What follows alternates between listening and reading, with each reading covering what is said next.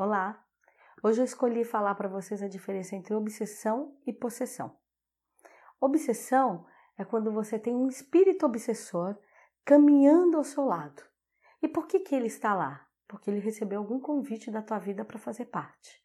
Como a gente tem o um livre-arbítrio, que é o direito sobre a nossa vida, então isso acaba também sendo o nosso selo de proteção. Então, para existir um obsessor, precisa ter um convite para ele entrar na nossa vida. E como é esse convite? Precisa existir alguma energia de atração, alguma energia similar, alguma energia que convide esse obsessor a dividir a vida com você. Então ele pode vir por vício, ou porque você é muito depressivo, ou porque você é muito nervoso, ou porque você é muito violento. Então, aquilo que você exacerbar demais e que acaba sendo uma energia nociva para a sua vida, ela acaba detonando a sua energia de vitalidade. Então, essa energia de vitalidade, ao invés dela ser trabalhada, dela ser transformada numa energia boa, é como se você pegasse um copo de água e ficasse balançando esse copo e a água fosse esparramando para todos os lugares. E aí, esses obsessores vão correndo para beber essa água por sede. Então, se vocês tiverem dúvida do que é um obsessor, assista o vídeo. É, no meu canal tem o vídeo Obsessão e lá tem bem explicado o que são os obsessores. Então, esse obsessor ele vai ficar ali te influenciando para cada dia potencializar mais aquele canal que mantém ele ao teu lado. Então, isso é só uma obsessão. Então, ele trabalha com você através da energia e da lei da influência. A possessão, ela já é um grau acima, já é uma incorporação. É quando esse obsessor, ele não só mais caminha ao teu lado, como ele pode entrar no teu corpo e, e utilizar a sua matéria para fazer algum ato aqui fora. Então isso é muito perigoso, porque tem relatos, já existe estudo sério sobre isso, até de pessoas que cometeram assassinato depois de voltar e não lembrar e aquilo ter sido uma possessão. Ah, então todo mundo que mata todo mundo, todo assassino foi um, uma possessão? Não.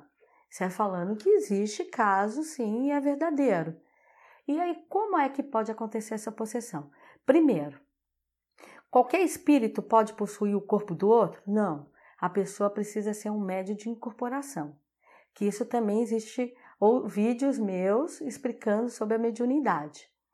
Então, é se eu sou um médio de incorporação e eu fizer algo que cause um choque, um transtorno muito forte dentro do meu corpo, naturalmente, para proteger o corpo, o meu espírito vai sair do corpo. E nessa saída, é nesse momento que abre uma brecha para uma obsessora entrar.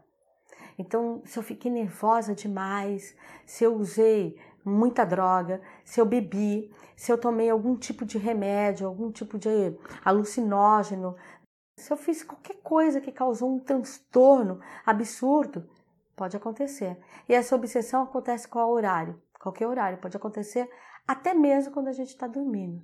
Nossa, então isso é apavorante. Como a gente faz para se defender? Autoconhecimento. Ser vigilante o tempo inteiro da vida perceber, porque tudo, a vida, ela fala com a gente, ela emite sinais. Se eu estou percebendo que hoje tem alguma coisa me irritando absurdamente, mas tem algum motivo externo? Tem alguma coisa na minha vida que está causando isso? Não. Ah, então eu estou ficando irritado demais com o latido do cachorro, porque tem uma criança chorando, porque tem alguém cantando, porque tem alguém andando. É uma coisa que está potencializada demais. Peraí, isso não é natural. Então significa que eu já tenho alguma força ali contribuindo com isso. Então o que, que eu tenho que fazer? Me centrar, respiro, paro cinco minutos e penso: essa não sou eu. Por que, que eu vou ficar tão nervosa porque tem um cachorro latindo? Ele está fazendo um movimento de vida dele. Então, quando a gente começa a falar com o nosso interno, é quando a gente vai ajustando a nossa casa do ego. E se a gente se ajusta, naturalmente a gente vai ajustar a nossa aura, porque ela vai começar a vibrar de outra maneira. Com isso, o que a gente faz?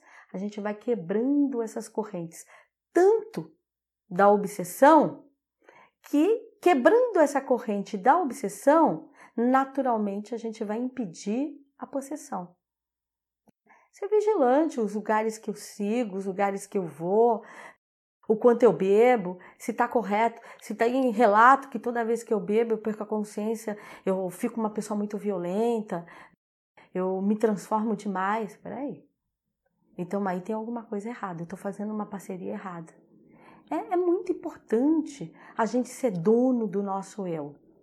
Porque se eu souber sempre quem eu sou, até onde eu posso ir, que é o limite, que esse é o verdadeiro sentido de humildade da vida, é saber até onde vai a Paula, onde começa o outro, naturalmente eu vou ser uma pessoa com uma facilidade enorme de quebrar essas correntes. Então, qual é o conselho do dia? Autoconhecimento. Ser vigilante da própria vida. Porque se eu for, não vai ter espaço nem para obsessão e muito menos para possessão. O meu corpo me pertence. Eu só vou ceder esse corpo se eu quiser. Mas eu não vou permitir que alguém venha e tome o meu corpo e usufrua de uma maneira que eu não vá concordar e principalmente que depois vai sobrar rabo para mim. Então a gente tem que estar atento para a vida. Muito axé.